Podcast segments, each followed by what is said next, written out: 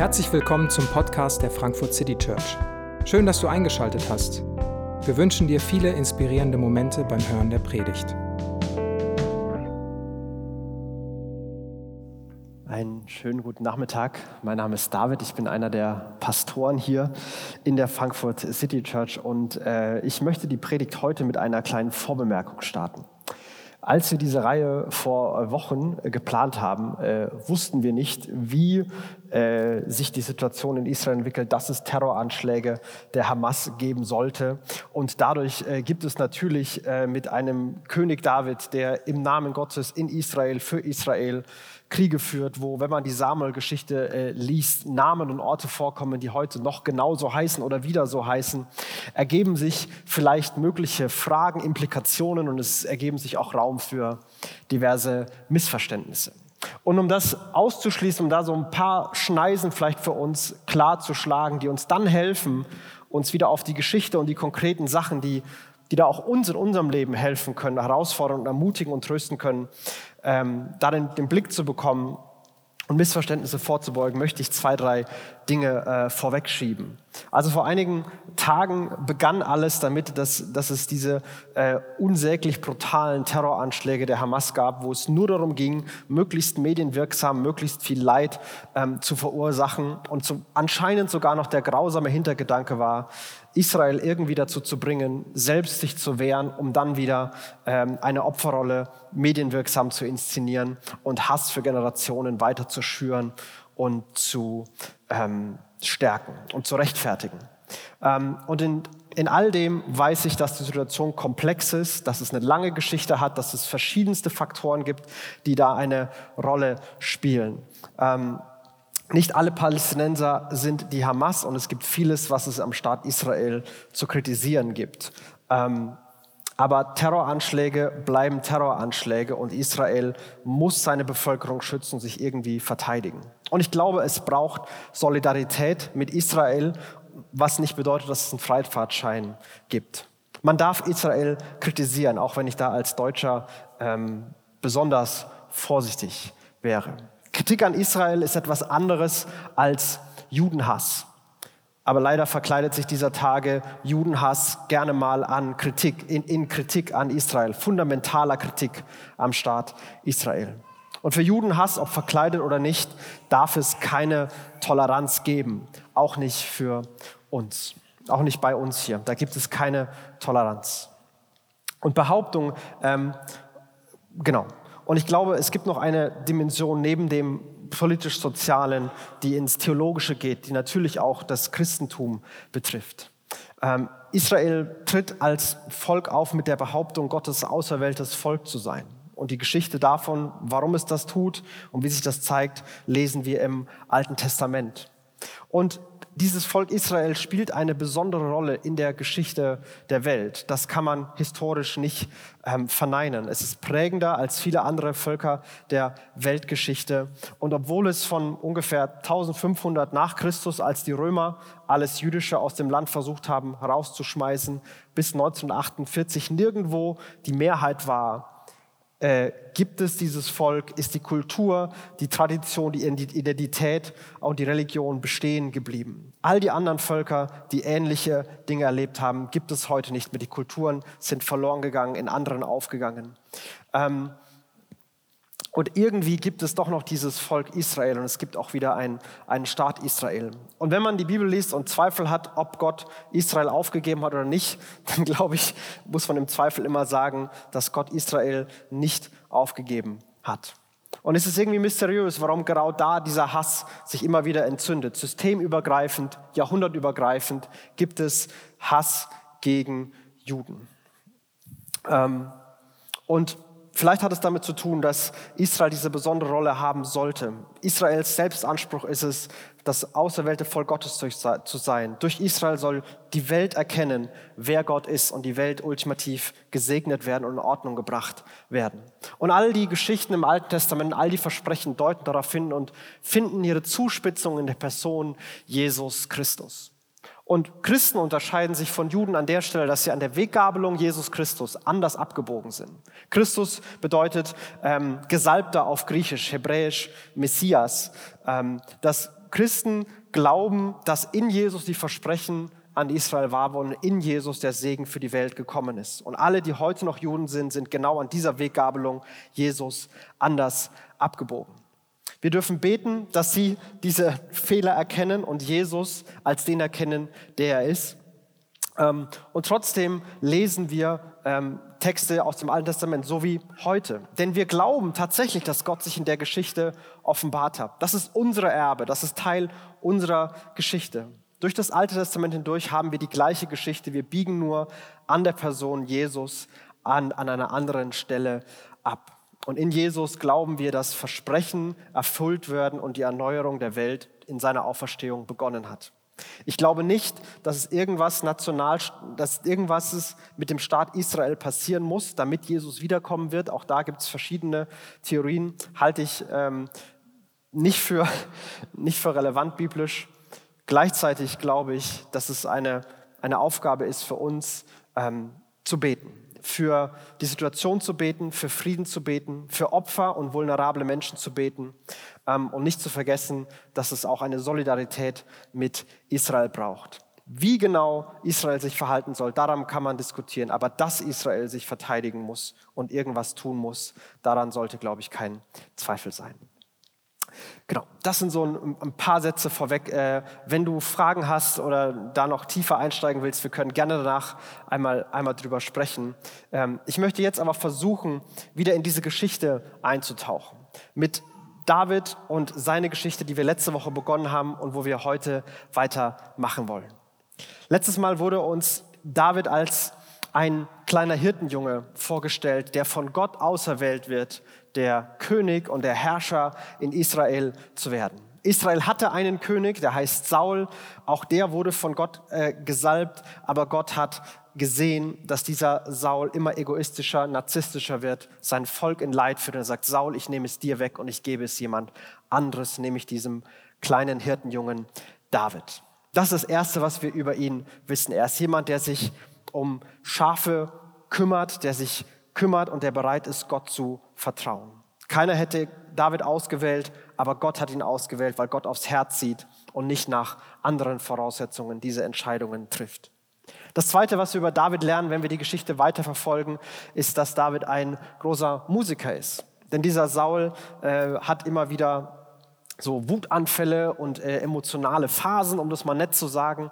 Und immer wenn er eine dieser Phasen hat, wo Wut, wo, wo Schmerz, wo all das ihm zu viel wird, soll David Musik machen. Denn immer wenn David Musik macht, beruhigt sich Saul und kommt wieder zu Sinnen. Und wir werden nächste Woche mal in diese Welt von David eintauchen. David, dem, dem Musiker, dem Poeten, weil wir haben viel Einblick in seine Gottesbeziehung dadurch bekommen, dass er viele Psalmen geschrieben hat. Er ist ein Hirtenjunge, er ist ein Musiker und dann lernen wir ihn als einen mutigen Krieger kennen. Die bekannteste Geschichte vielleicht der Person David ist David gegen Goliath. Goliath, dieser große Held und Kriegsheld der Feinde Israels, der Philister, ähm, der sich hinstellt und sich über Israel lustig macht und David sagt, hey, macht hier keiner was? Als wenn meine Schafe von einem Löwen irgendwie angegriffen wurden, dann habe ich dem, hab ich dem blöden Vieh auch entgegengestellt. Und das mache ich jetzt mit dem ganz genauso.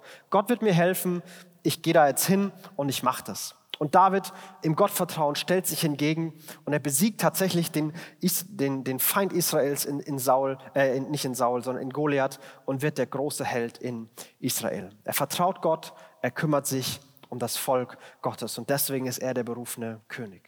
Und dann beginnt eine Spanne zwischen Saul und David aufzugehen. Saul wird immer eifersüchtiger, er weiß genau, was passieren soll, aber er will unbedingt seine Macht und seine Position festhalten. Es geht ihm um sich und er ist ein abschreckendes Beispiel dafür, was passieren kann, wenn man Stärke egoistisch ausnutzt ähm, und wenn man sich nur noch um sich selbst dreht. Nämlich es verursacht Leid und Chaos für alle anderen, ohne es, dass man es selbst merkt. David dagegen wird von allen geliebt.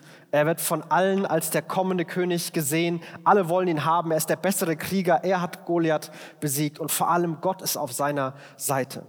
Und mitten an diesem Punkt, wo David eigentlich in der Position wäre, sich auf den Thron zu bringen, weil er die Unterstützung des Volkes hatte, äh, die Armee hinter sich, entscheidet sich David, den Schritt nicht zu gehen, sondern beginnt eine, eine jahrelange Episode seines Lebens, wo er auf der Flucht ist.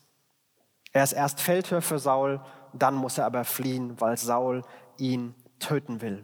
Und David rennt weg, versteckt sich und geht immer tiefer ins Hinterland ähm, Israels, unter anderem auch zu den äh, Philistern und versteckt sich, wo er sich eben verstecken kann. Und dann kommen wir zu dieser Episode, diesem Text, den wir gerade gehört und gelesen haben, ähm, der so etwas wie ein, ein Höhepunkt der Geschichte zwischen Saul und David und der Konfrontation zwischen diesen beiden Personen ist. Also wir lesen, dass David ähm, nach Engedi geht und irgendwann hört Saul, hey, hör mal zu, der ist da in der Bergwüste. Und wenn ich Bergwüste meine, dann sieht das auch so aus. Wir haben ein Bild, also das ist äh, von meiner Kamera gemacht und ich hatte damals keine Ahnung, Fotografie habe ich immer noch nicht. Aber so sieht's da aus. Es ist wirklich eine Bergwüste und irgendwo in dieser Bergwüste sieht man irgendwann Bäume, so einen grünen Streifen in der Bergwüste. Und das liegt daran, weil es da eine Quelle gibt und das ist äh, direkt in Engedi. Das sieht ungefähr so aus. Ähm, es ist wirklich verrückt, wie mitten in der Wüste von Sand und Bergen auf einmal Wasser kommt und irgendwo da versteckt sich David. Also Saul nimmt 3000 der besten Kriegsleute, um irgendwo ins Nirgendwo zu gehen und David zu verfolgen. Äh, Vers 3 heißt es, östlich der Steinbockfelsen macht er sich auf die Suche nach David. Also die Angabe ist, wenn du Ziegen siehst, dann links und dann guckst du mal, wo du ihn findest. Also so genau ungefähr wussten sie, wo David ist. Und dann ist es sehr ironisch und sehr lustig formuliert. Also er kommt da vorbei und dann sieht er da eine Höhle und sagt zu seinen Leuten, er muss mal seine Notdurft verrichten. Und hinten in der Höhle saß David mit seinen Männern. Also es ist eine, eine wirklich kuriose Geschichte. Und die Notdurft verrichten ist die deutsche Umschreibung, die hebräische ist äh, seine Füße bedecken. Also man hatte damals Gewänder, so als, als Mann. Und wenn man äh, ein gewisses Geschäft erledigen musste, dann hat man das quasi so nach vorne gemacht und ist in die Hocke gegangen. Deswegen die Füße bedecken. Also falls du neue äh, Bildsprache brauchst, um dieses, diesen Akt auszudrücken, ich gehe mir mal die Füße bedecken und dann erklär Leuten, warum und wieso und dann kannst du über Jesus reden. Nein, mach das nicht. Ähm, Saul äh, muss hier äh, das mal, und ich habe keine Ahnung, wie es gelaufen ist und warum, wie die Leute das auch merken und dass sie dann in der Höhle weiter nach hinten ins Dunkle gehen. Vielleicht hören sie Saul, der am Eingang seinen Männern irgendwas zuruft und sagt, hey, wartet auf mich, ich bin gleich wieder da. Ähm, und Saul ist da und wie es der Zufall will, ist David da hinten in der Höhle. Und die Männer, die bei David sind, die, die wittern die Chance. Und es ist wirklich als, als Test und als Prüfung auch formuliert, wenn man das Hebräische sieht. Und die flüstern zu ihm, heute ist der Tag, von dem der Herr zu dir gesagt hat, ich gebe deine Feinde in deine Hand und du kannst mit ihm machen, was du willst. David stand auf und schnitt ihm heimlich einen Zipfel von Sauls Gewand ab. Das ist wahrscheinlich nicht, was sie erwartet hatten, aber es gibt diese Zuspruch, hey, du kannst heute den Thron besteigen. Das ist deine Chance. Gott hat dir die Möglichkeit gegeben. Herr, und wenn Gott dir die Möglichkeit hat, gibt, Gott muss das doch wollen und du kannst tun, was du willst. Und diese Falle ist ein, und diese Formulierung ist eine Falle, die ist eine Trickformulierung. Weil das Problem, das in der gesamten biblischen Geschichte bis dahin ist, ist, dass Menschen tun, was sie wollen, statt dass Menschen tun, was Gott will. Dass Menschen viel zu schnell dabei sind zu sagen, das muss Gott doch wollen. Klar will Gott das, sonst hätte er den doch nicht zufällig hier in die Höhle gebracht und ihn in so eine vulnerable Position gebracht, wo ich ihn ganz, ganz locker ähm, besiegen kann. Das muss Gott doch wollen. Da gibt es keine Frage, dass das so von Gott inszeniert wurde. Aber David schneidet nur diesen Zipfel von Sauls Gewand ab, wie immer er das gemacht hat, keine Ahnung. Ich möchte mir auch nicht mehr ganz genau vorstellen, wie das alles gelaufen ist. Ähm, aber trotzdem, obwohl er nur den Zipfel abschneidet, das heißt es in Vers 6, hinter ihm, hinterher schlug ihm aber doch das Gewissen, weil er es gewagt hatte. Und er sagte zu seinen Leuten, der Herr bewahre mich davor, dass ich Hand an meinen Gebieter lege, an den gesalbten König des Herrn. Und das ist das Entscheidende. Dieses des Herrn ist eine besitzanzeigende Formulierung. Saul ist, äh, ist von Gott ausgewählt und er gehört Gott. Und Gott trifft die Entscheidung über ihn. Denn das ist und bleibt er. Und er wies seine Männer zurecht und verbot ihnen, sich an Saul zu vergreifen. Gott hat entschieden, das Königreich Saul wegzunehmen. Das wusste auch David. Aber David sagt, ich mache das nicht, wie ich will. Ich mache es nicht auf meinen Weg. Gott braucht meine Hilfe dabei nicht, seine Dinge in dieser Welt zu tun. Ich werde es nicht wagen, in Gottes Angelegenheiten mich einzumischen. David weiß darum, dass die Geschichte Gottes mit seinem Volk Gott im Zentrum hat. Es geht um Gott und seine Geschichte. Saul hatte das vergessen. Saul wurde König und dachte, es geht um ihn. Und Saul drängt sich mehr und mehr in den Mittelpunkt. Und wenn wir diese Charaktere David und Saul gegenüberstellen, ist das vielleicht eine Frage, die wir, die wir uns stellen können. Wie sehr drängen wir uns in den Mittelpunkt all dessen, was passiert? Und damit meine ich nicht, dass, okay, hier ist ein großer Raum und man stellt sich auf die Bühne. Haha. Ähm, ich meine damit nicht, dass man lautstark die ganze Aufmerksamkeit auf sich zieht. Aber wie wie denkt man, wie hört man, wie verarbeitet man das, was man da gerade le lebt. Saul hat so gut wie alles persönlich genommen, alles auf sich bezogen und er war daran interessiert, dass es ihm gut geht. Und ich kenne die Tendenz von mir und ich kenne die Tendenz von uns, dass wir uns viel zu viel in den Mittelpunkt stellen. Ganz beliebt ist die Frage, was denken denn die anderen von mir? Die Unterstellung ist, also alle anderen denken mit Sicherheit über mich nach. Ich frage mich nur, ob sie was Gutes oder was Schlechtes denken. Und die Realität ist, die denken fast nie über dich nach. Die denken auch fast nie über mich nach, denn die anderen denken genauso über sich nach. Das ist die Realität, weil wir diese Tendenz haben, uns in den Mittelpunkt zu drängen. Wir glauben, es geht um uns. Alles, was gesagt wird, heißt, hat was mit uns zu tun. Ist ein, ist ein Angriff, eine Unterstellung, irgendwas, was da gesagt wird. Man nimmt alles persönlich. Man versucht, sich irgendwie dadurch zu navigieren. Und all, damit kommen all die Probleme. Aber David sieht, dass es Gottes Geschichte ist, dass Gott der Hauptdarsteller ist. Und es gibt gewisse Dinge, die stehen ihm nicht zu. Und er bleibt in seiner Rolle und übertritt nicht die Grenzen, die ihm gesetzt sind. Und die zweite Frage, die sich dann anstellt, ist, was heißt es in einer Situation, Gott zu vertrauen? Diese Frage wird uns in der Geschichte noch mehrfach gestellt werden. Was heißt es, Gott zu vertrauen? Heißt es immer abwarten und nichts tun? Ist, ist Vertrauen immer hinsetzen, warten, dass Gott was tut? Ist Vertrauen mutig, den offensichtlichen Schritt ins Ungewisse zu gehen? Wenn sich eine Tür auftut, ab durch die Mitte? Ist das Vertrauen? Ist Vertrauen immer irgendwie was anderes zu machen, als was der offensichtliche Schritt wäre? Ich weiß es nicht. Vielleicht gibt es auch eine Situation in deinem Leben, wo du gerade merkst, da ist eine, eine Möglichkeit oder eine Herausforderung, die vor dir ist, die sich vor dich stellt. Ähm, aber was heißt es für dich, in dieser konkreten Situation Gott zu vertrauen? Und ich glaube, wir sind manchmal gut darin, mit fromm klingenden Dingen ähm, unsere Verantwortung oder diese Frage von uns wegzuschieben. Ähm, wir hatten die, äh, in, in, mit, ich und meine Frau ganz persönlich vor ein paar Wochen äh, und wir haben uns gefragt, ob wir, unsere Tochter wird ein Jahr alt, ob sie irgendwann in die Kita soll, ob meine Frau wieder arbeiten will. Ganz, ganz tausend Fragen, die wir uns da eben gestellt haben. Und äh, irgendwann dachten wir so, ja, wenn Gott uns einen Kita-Platz gibt, dann will er, dass sie da hingeht und wenn nicht, dann halt nicht. Ähm, ganz entspannt die Verantwortung schön auf Gott abgeladen ne? und wenn es dann schief geht, so, wir haben nur hier die offene Tür genommen oder eben nicht. Und irgendwann in einem Moment der Klarheit ähm, habe ich, hab ich zu meiner Frau gesagt, ich wette, wir kriegen den Anruf, dass wir einen Kita-Platz haben und wir sollen trotzdem entscheiden, ob wir Elternzeit verlängern, ob wir sie dahin geben, wie lange, wann wir das machen und all die Faktoren machen. Ich glaube, dass Gott will, dass wir Verantwortung übernehmen. Und ich glaube, dass das tatsächlich genau richtig war. Ich glaube, dass Gott will, dass wir Verantwortung übernehmen. Und dabei ist es gar nicht so entscheidend, was man entscheidet. Da geht es immer nicht um richtig und falsch, um A oder B. Ich glaube, in vielen Situationen geht es darum, nicht was wir entscheiden, was am Ende wichtig ist, sondern wie wir handeln. Ob wir mit Blick auf Gott vertrauensvoll versuchen, unsere Verantwortung wahrzunehmen oder nicht. Ob wir versuchen, Kontrolle zu behalten, alle Szenarien zu Ende zu denken, alle Lücken mit unseren eigenen Ressourcen zu füllen. Oder ob wir sagen, hier müssen wir Gott vertrauen, da müssen wir Gott vertrauen. Was von beiden machen wir? Ich werde nicht sagen, was wir entschieden haben hier auf der Bühne, weil das ist nicht das Entscheidende.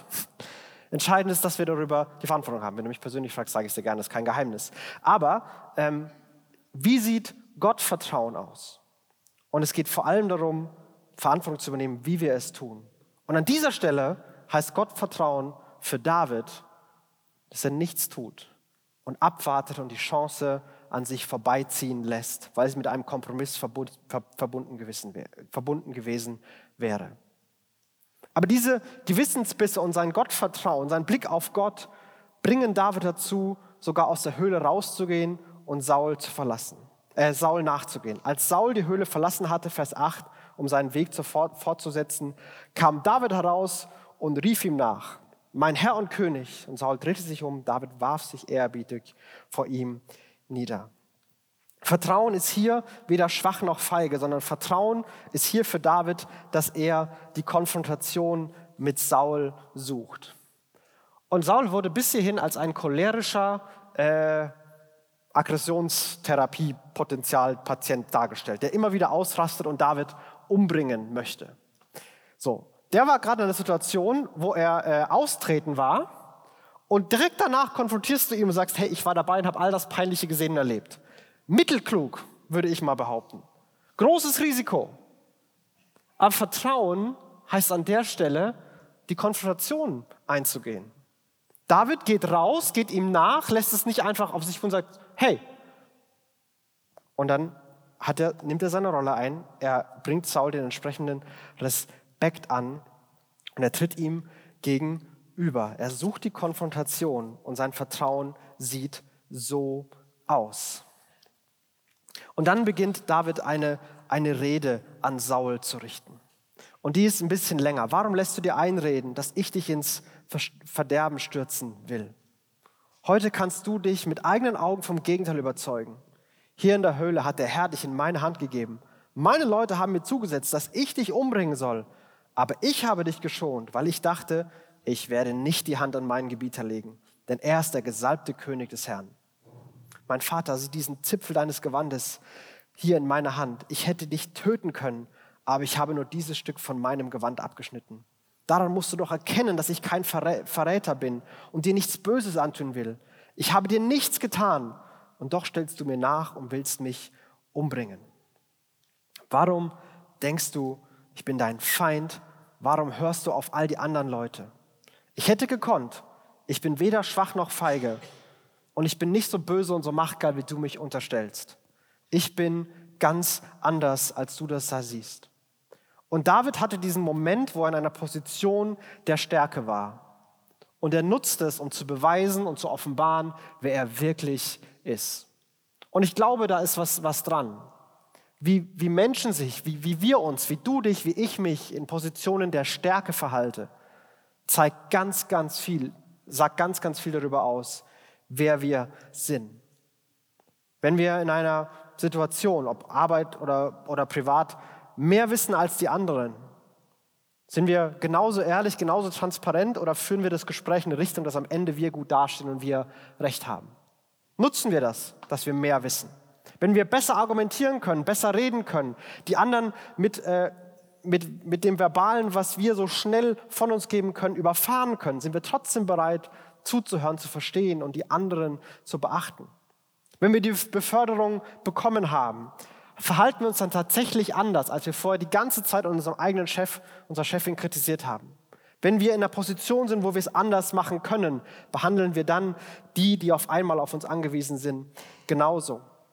Wenn wir im Freundeskreis oder in irgendwelchen Gruppen großen Einfluss haben und etwas ist nicht so, wie wir wollen oder jemand anders kommt dazu, der die Dynamik verändert, wie nutzen wir unseren Einfluss? Was tun wir in dem Moment? Wenn wir auf einmal viel Geld bekommen, weil wir den Job bekommen, die Beförderung bekommen, das Erbe da ist. Wie nutzen wir das Geld von Anfang an? Was immer wir in Positionen der Stärke tun, sagt etwas ganz Tiefes über uns aus. Und vielleicht ist das eine Ermutigung gerade für dich. Vielleicht ist es aber auch eine, ein Oh-Oh-Moment und eine Konfrontation für dich. Und diese Konfrontation, vielleicht ist es Gott selbst, der, der dir einen Moment der Selbsterkenntnis zutraut, zumutet. Nicht, weil er dich beschämen oder kritisieren oder verurteilen will, sondern weil er dir eine Möglichkeit tun will, äh, auftun will, dich zu verändern. Damit dein Leben eben nicht da endet wie Saul. Saul hat seine Position der Stärke genommen, 300 Elite-Soldaten zu nehmen, irgendwo in die Wüste zu gehen, weil er irgendeinen Typen umbringen will. Nur damit seine Macht erhalten bleibt. Obwohl er gerade im Krieg ist, nimmt er die Leute mit, um, um seine Sache zu machen.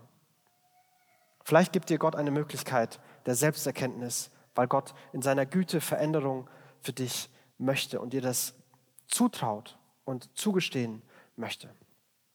Und dann sagt David etwas wirklich Mutiges und, und eine andere konfrontierende äh, Sache noch.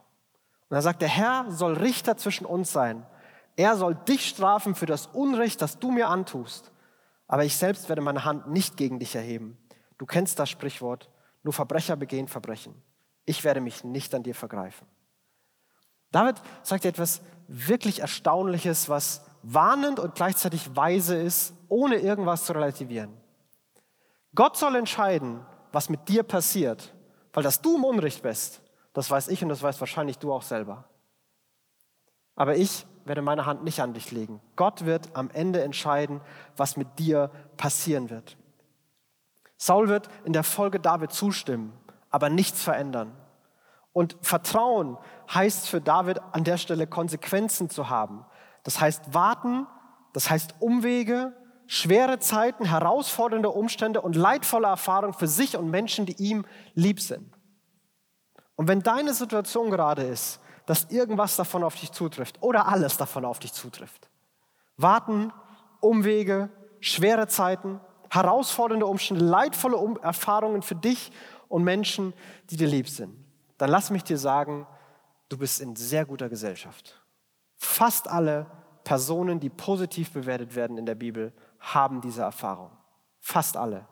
Und die, die sie nicht haben, die haben sie nicht, weil wir nur kurze Episoden aus ihrem Leben wissen und nicht mehr wissen. Ich würde wetten, die haben sie auch.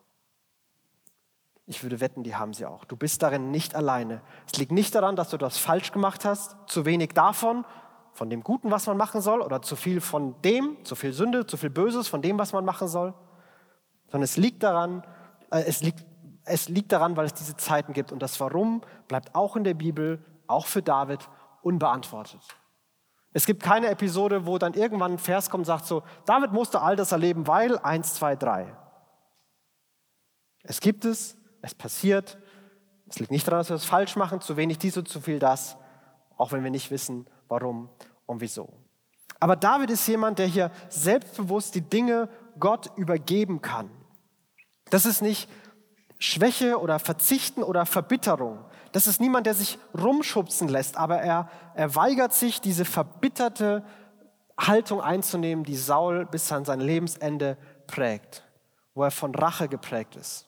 Und er überlässt es Gott.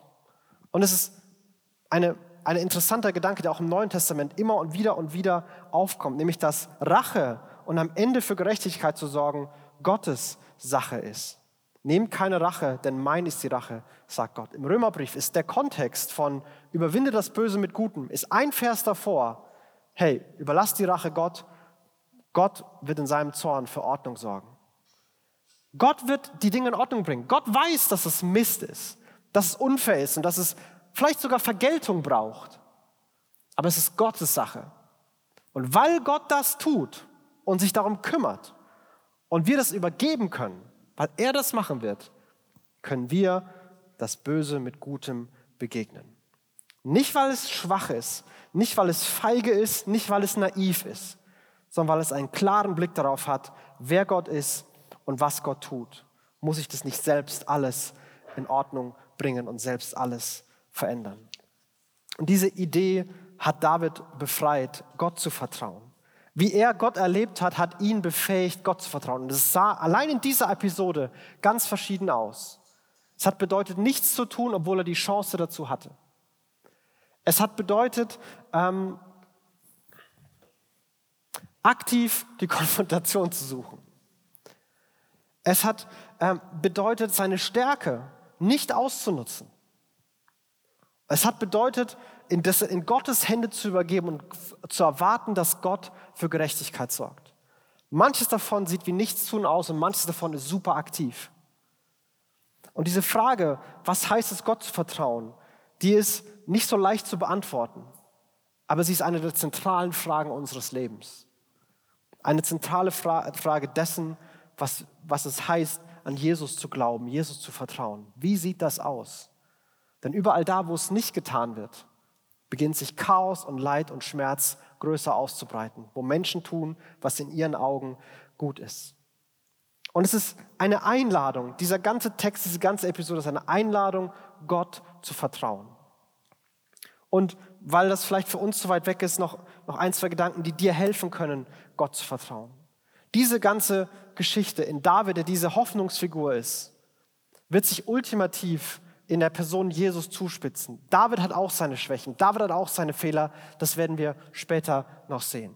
Aber es gibt einen, der sich nie auf die Spielchen eingelassen hat, der sich nie daneben benommen hat, der nie für Chaos und Verleiten der Welt gesorgt hat. Nein, jemand, der unglaublich gut war, der Liebe und Gerechtigkeit in sich verbindet, der Trost und Solidarität mit Leidenden, mit Macht und Stärke in sich verbindet. Und das ist Jesus.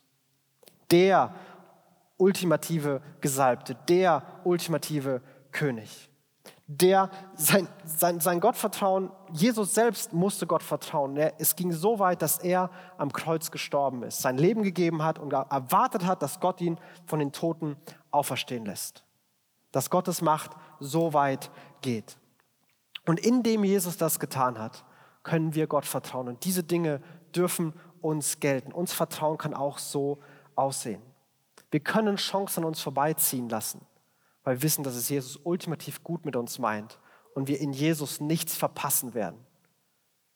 Wir können Konfrontationen suchen, weil wir wissen, dass die Macht, die Jesus aus dem Grab geholt hat, die die Toten auferwecken kann, die ist mit uns und bei uns und wir stehen in seinem, in seinem Schatten und wir sind bei ihm. Wir können Stärke zum Guten nutzen. Wir müssen nicht für uns selbst ausnutzen, weil Jesus uns Gutes tut. Und wir können vertrauensvoll all das Böse und all das Chaos und all das Unrecht, was wir erlebt haben, in Gottes Hände geben. Und diese Idee ist so befreiend, denn überall da, wo wir für Chaos und für Unrecht verantwortlich waren, da ist es Jesus, der den Zorn Gottes von uns abgewendet hat. Wir dürfen hoffnungsvoll, vertrauensvoll handeln, denn Jesus gibt uns allen Grund zu vertrauen. Wir müssen Gott weder fürchten noch an die Seite schieben. Gott ist weder der Böse, der uns töten will, der uns schaden will, noch der Schwache, der sich nicht für uns interessiert. Er ist der Mittelpunkt der Geschichte und wir sind eingeladen, ihm zu vertrauen und mit seinem Handeln zu rechnen. Ich möchte ein Gebet sprechen und dann hören wir ein Lied. Jesus, wir ja, sind herausgefordert, wenn es darum geht, dir zu vertrauen. Ähm, Vielleicht ist das für manche von uns ein ganz neues Konzept. Vielleicht ist es schon lang bekannt. Aber unabhängig davon, es ist einfach schwer, das zu tun. Wissen, was es heißt zu vertrauen, ist schwer. Die Schritte zu gehen, was, die Schritte des Vertrauens zu gehen, ist schwer. Und wir brauchen dich. Wir brauchen deine Kraft. Wir brauchen den Blick auf dich, dass du es so gut meinst, dass Vertrauen sich tatsächlich lohnt. Und so bete ich, dass du in diesem Gottesdienst uns einen Blick gibst auf dich, wer du wirklich bist. Dass wir dir vertrauen können und dass du uns an genau den richtigen Stellen tröstest und herausforderst, weil du es gut mit uns meinst, Jesus. Amen.